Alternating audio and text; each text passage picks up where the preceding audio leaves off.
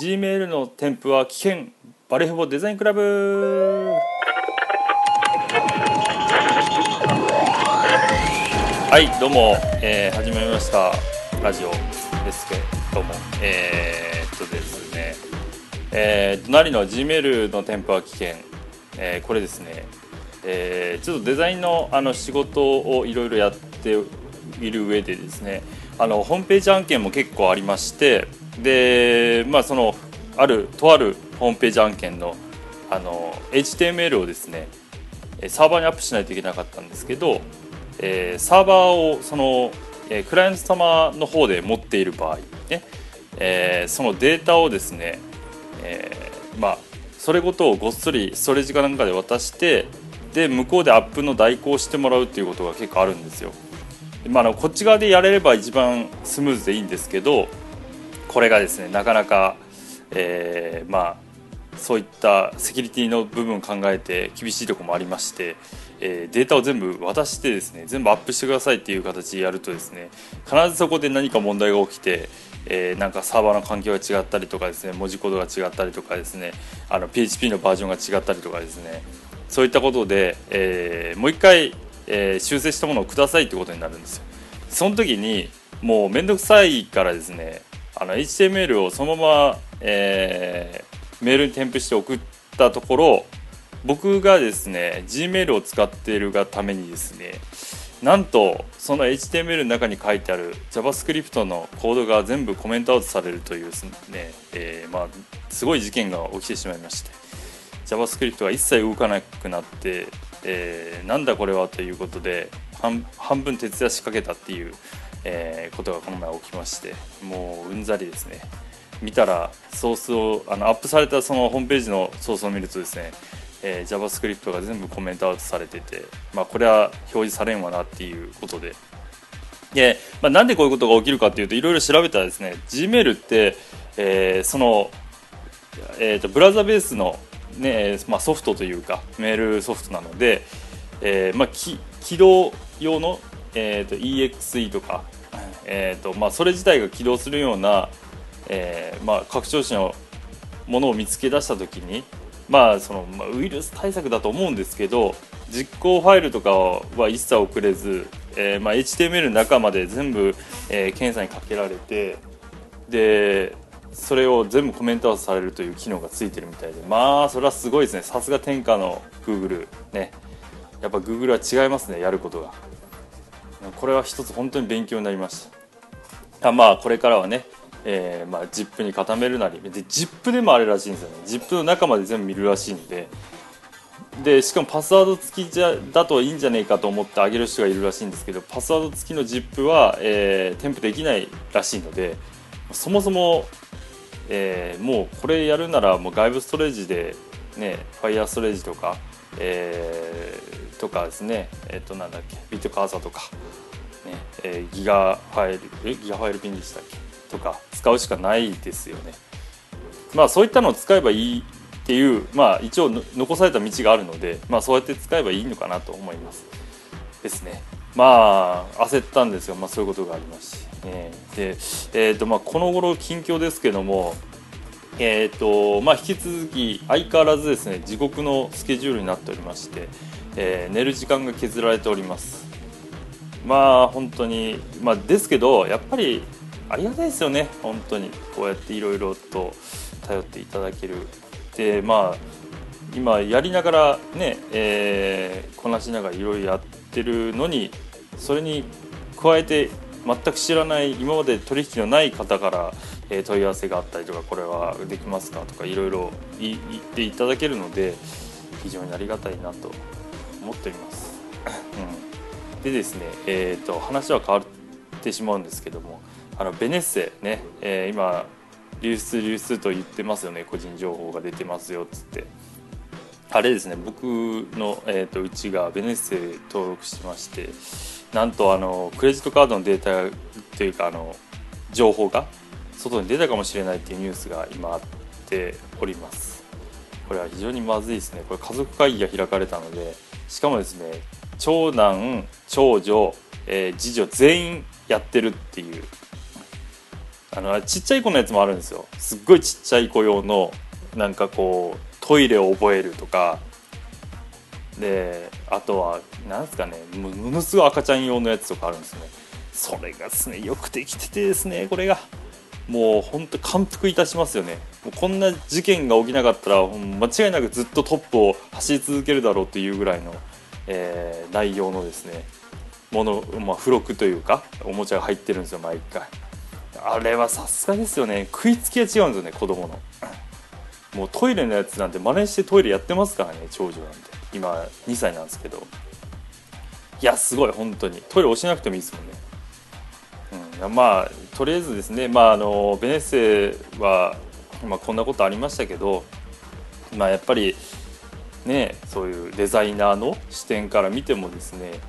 えー、島次郎やら、えー、あれに出てくるな,、えー、な冊子があるんですけどベネッセのやつってその冊子にある、ね、あの子育ての漫画にしろものすごいクオリティが高いんですよ。ね、毎回あのね島次郎も、えー、録画して見てますけどもまああのなかなか大したもんでですねあのストーリーも結構ちゃんとしてるんですねやっぱりでまあ2歳の子供が見てもなんか指さして「あああ」って言ってものすごい反応を示すんですよ。これやっぱアンパンマンと二大巨頭だと思うんですよね。やっぱり、まあ、褒めてるのけなしてるのか分かんなくなりましたけどもね、まあ、すごいあのあれです。ベネッセがこんなこと起きてうちは大混乱でございます。またね解約したらあの報告させてもらいますんで、まあ、どうでもいいかそんなこと、ね。えー、まあそういったことで今ベネッセで家族が混乱に陥っているということでした、えー、まああとはね、えー、これからも、えー、ベネスを使っていくと思うんですけど。ああ時間なではでは。カタカタの日本語タイのデスガワカリマカットンノテカその目印の看板作りました。紙、ウェブ、映像をスカイプラントデザイン。洗練されたデザイン。常識を凌駕する企画。すべてのクリエイターよ。ここに集え。D の。Deino.jp はいどうも、えー後半でございます。すいません前編、えーなんか変な終わり方になってしまって、えー話がまとまらなかったですね。えっ、とですね今回のえっ、とわ話題課題？話題？えっ、とですけどもどうしようかな？何がいいかな？えっ、とですねまあとりあえず、まあ、役に立つ情報としをあの配信したいと思いますので使えた方が儲かるソフトランキングっていうのを、えーご紹介したいかなと思います。これですねなんでこんなことしようかと思ったかと言いますと,、えっと僕がですね、えーと一応できるものとして、えー、とグラフィックデザインね。で、えーフラッシュと、えーフラッシュのアクションスクリプトのプログラムと、えーウェブのコーディングウェブデザイン、えーとあと映像。で映像もあのアフターエフェクツを、えーゴリゴリ使うので、えーまあ半 CG、うん、疑似 3D っていうやつですね。2.5D とか言いますけどそれの、えー制作あとプレミアを使っての、まあ、昔でいうファイナルカットプロ的な、えータイムラインでリアルタイムでこう再生しながら、ね、編集するタイプの、えーえー編集もできます。で、えー、とこういった、ま、ある程度マルチでできるえーところで、えー結構その今グラフィックデザイナーやってるんですけどこれから映像の方もやりたいんですけどどういうふうに、えーなんですかね何を使えれば、えー仕事になりますかとか例えばこれからウェブデザインやりたいんですけど、えーこれからどういうふうに、えー覚えていけば一番儲かりますかみたいなどうやったら儲かりますかっていう質問が多いんですよ。でまあそれは当然ですよねあの、まあ、その方たちはプロでやってますし家族もいらっしゃるのであの新しいことを踏み出すっていうのもなかなか勇気が、ね、いることだと思います。で僕も、ね、家族いますのでやっぱ正直にも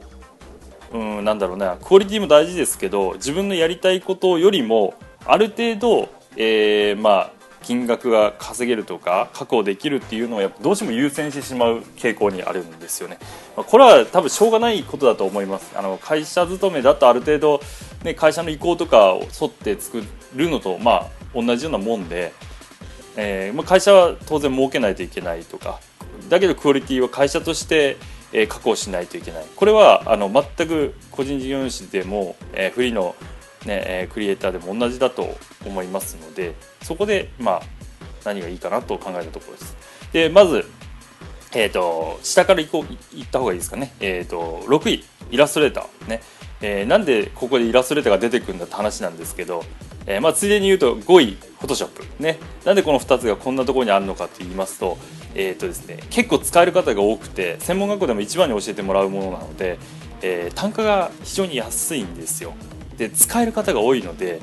もうお金えっ、となんですかね言い方悪いともう小銭が稼げるけど、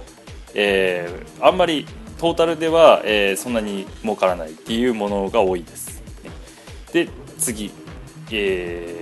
さらっといきますけど4位プレミア。ね。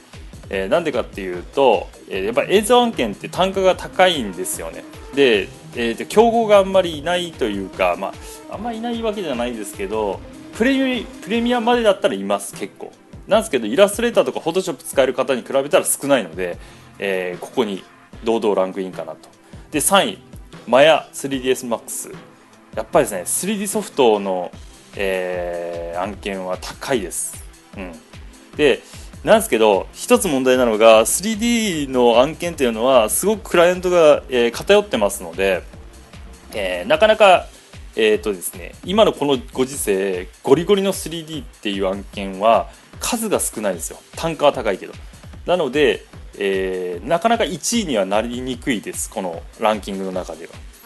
うん、でまあマヤと 3DSMAX がありますけども 3DSMAX は、えー、と Windows でやりますので MacOS の方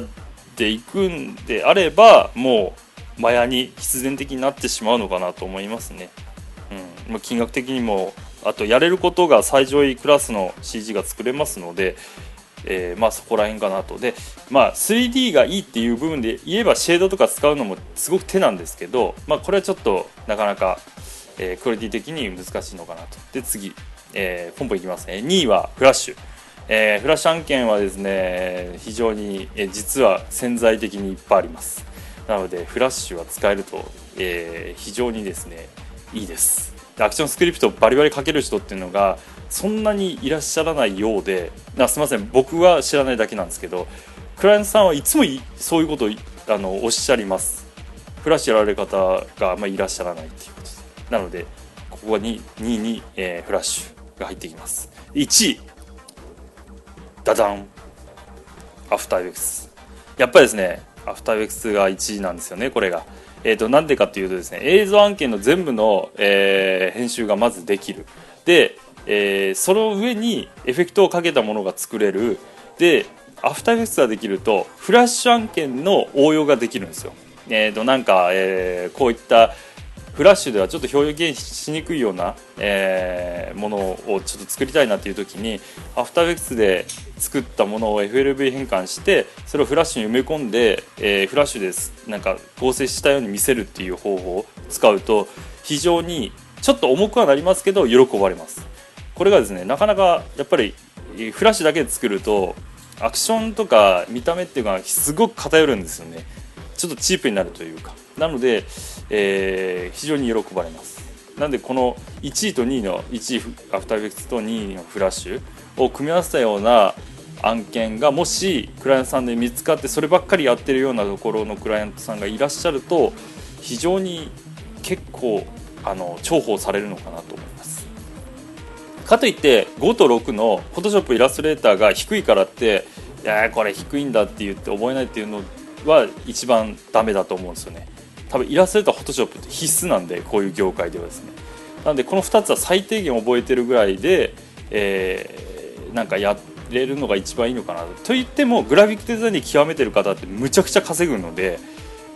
ロゴデザインの専門家とか。なので、えー、とこれは正直バカにできません。なのですみません。僕が言ったのはこれ完全に、えー初めて何ヶ月かの方で、えー新規でまあ取ってきた場合の単価ベースっていうことなので